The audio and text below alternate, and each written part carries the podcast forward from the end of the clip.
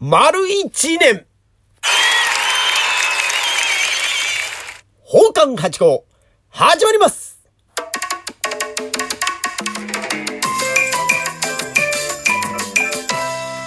どうも、松野屋八甲でございます。奉還八甲は CM キャスティングのプライスレスの提供でお送りいたします。いやー、祝丸一年ということでございますが、何言ってやがんだえ？この放送始まったのは8月ぐらいじゃ暑い時期じゃなかったかって方もいらっしゃるんじゃないでしょうか。そうなんですよね。え、この放送自体は、え、まあ、8月の頭に始めたんで、まだ4ヶ月というところなんですよ。うーん、じゃあ何がお前1年なんだってとですね、えっ、と、わき私の、えー名前といいますか、まあ、帝号が松野屋というんですね。で、名前が、えー八甲。まあ、桜川七甲師匠に弟子入りしまして、松野屋八甲になってるんですけど、この辺がまた不思議なもんでね。えー何も結婚したとか、嫁いざから、えー松野屋に桜川からなったとか、そういうことじゃないんですよ。まあ、芸事の世界ですからね。私たちの商売、まあ、帝号があるんですね。話し家の師匠方もありますね。三遊亭さんとかね。それと同じようにありましてね。えーその帝号が、えー松野屋。まあ、これ、吉原の名前なんですがね。で、これが、去年のですね、令和元年ですね。令和元年の12月3日、1、2、3の日でございましてね。えーその日に、まあ、あ置屋さんを持ちまして、えー頑張って、え1年経ったというわけでございます。まあ今年はね、頑張ったと言ってもなんだかね、このご時世と言いますか、ね、コロナの、ね、感じでもって頑張ったというか、よく耐えた、あ一年だったんじゃないかというところでございますが、そうなんです。でもね、その、まあ、松野屋の看板を持って一年が経ちましたというお話を、おスタートに、したんでございますがね、まあ、本当に今年いろいろあったところでございますが、そうそうそうそうそうそうそう。え、先日ね、京都行ってきましたよ。旦那に連れて行っていただきまして。うん、それもね、日帰り。すごいでしょ、これ。日帰りで京都って、私なかったんですけどね。まあ、旦那が忙しいもんでですね、旦那のお供で行ってきたわけでございます。えー京都のどこ行ったかっていうと、東山って、えーわかりますかね？私あんまり京都詳しくないからね、高校生の時に、えー修学旅行で行ったぐらいですかね。清水寺とかね。あっちの方に、金閣寺とか、銀閣寺とかっていうのを行った覚えはあるんですが、東山の方に行ってまいりました。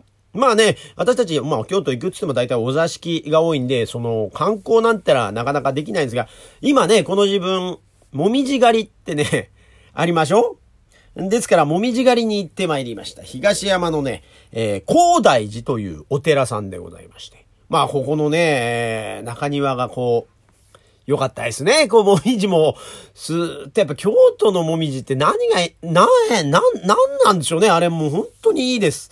もう歴史があって、やっぱ、なんかタイムスリップするようなあ心持ちでございまして、この高大寺、どういうお寺かっていうとですね、秀吉公ですよ。秀吉公のあの、なんだ、側室というんですか？側室、制、制裁っていうんですか？な、なんつうんですかね？奥様ですね。えー、の、ねねさん。ねねさんが、まあ、秀吉公が亡くなってから、まあ、お勤めになったお寺さんだったり、まあ、眠ってる、うお墓というかね、その、があるんですよ。で、ここがね、良かったんですよ。なんか、我流路ですか？階段が、竜の形になった階段というかね、こう本当に修行の場所みたいな、すごくこう急なんですけどね、形がいいんですね。で、そこにこう池がありまして、そこの周りにまたもみじやら、竹、ね、竹林があったりなんかしてね、まあ広大な土地と、なんかもうすべてが絵の中、もう今でいうインスタ映えですよ。とっても良かったですね。で、まあ、嵐山ってね、京都にありましょあの川のほとりね。あそこの方はまあテレビなんかでもすごいぎゅうぎゅうで密で思ってたより人がいて大変でしたなんてやってましたけど、この東山さんの方はそんなことはなくて程よい、え人のいる感じ。全然人がいないといないでまたちょっと寂しいじゃないですか。えーじゃなくて本当に程よい感じなんですよ。ええ写真を撮ろうとした時に入らないぐらいの。うーん、すごい。かといってガイドさんが回ってないわけで、まあ、アマさんがやってらっしゃいましたけどね。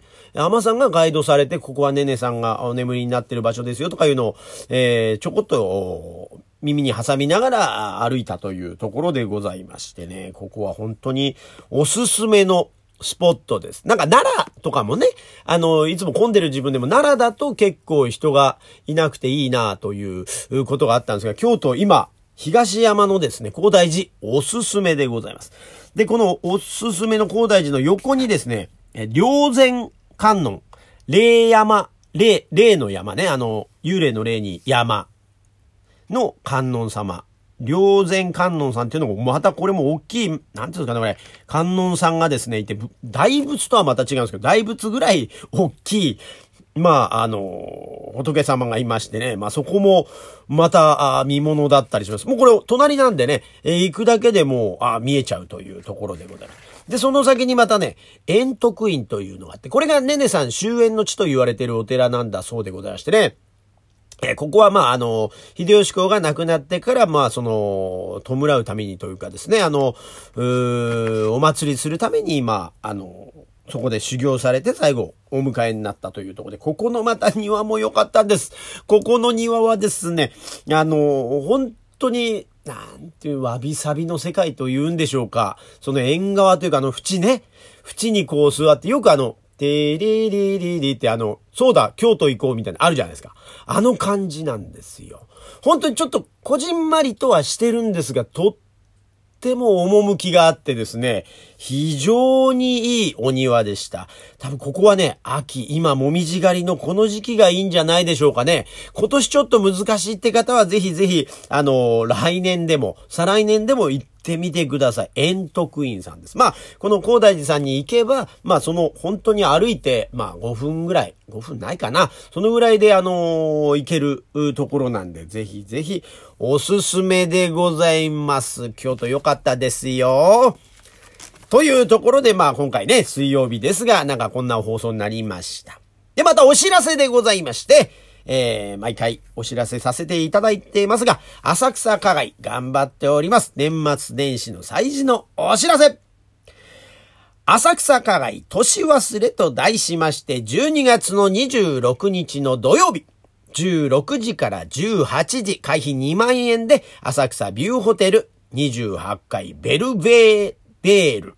という、まあ、毎回ここなんか、こういうのが難しいなという、やっぱ、カタカナはちょっと弱いですね。えー、でですね、えー、開催されますんで、まあ、あの、クリスマスのような、忘年会のような会になりまして、芸者集、奉還集も、たくさん出ますんで、ぜひぜひいらしていただければと思います。そして、えー、年が変わりまして、令和3年になりますか。牛年ね。来年は牛年ということでございます。えー、浅草課外初春会と題しまして、1月の16日、これも土曜日ですね。こちらはですね、ちょっと遅くなりまして、18時から8時。ね、夕方の6時から、えー、開催で、まあ、会費はまた2万円。浅草ビューホテル3階の小雲の間という広いところでやりますんで、これはソーシャルディスタンスバッチリでございますね。ぜひ、ぜひいらしてください。えー、お問い合わせ先はですね、浅草の鍵盤でございます。私たちの事務所。まあ、ここにですね、電話をかけてください。電話番号を申し上げます。東京03-3874-3131東京03-3874-3131でございます。いやー、今週もお聞きくださいまして、ありがとうございました。今日なんか木曜日になっちゃいましたけどね。まあ水曜日ということで放送というか配信させていただきたいと思います。またぜひ聞いてくださいまし。ありがとうございました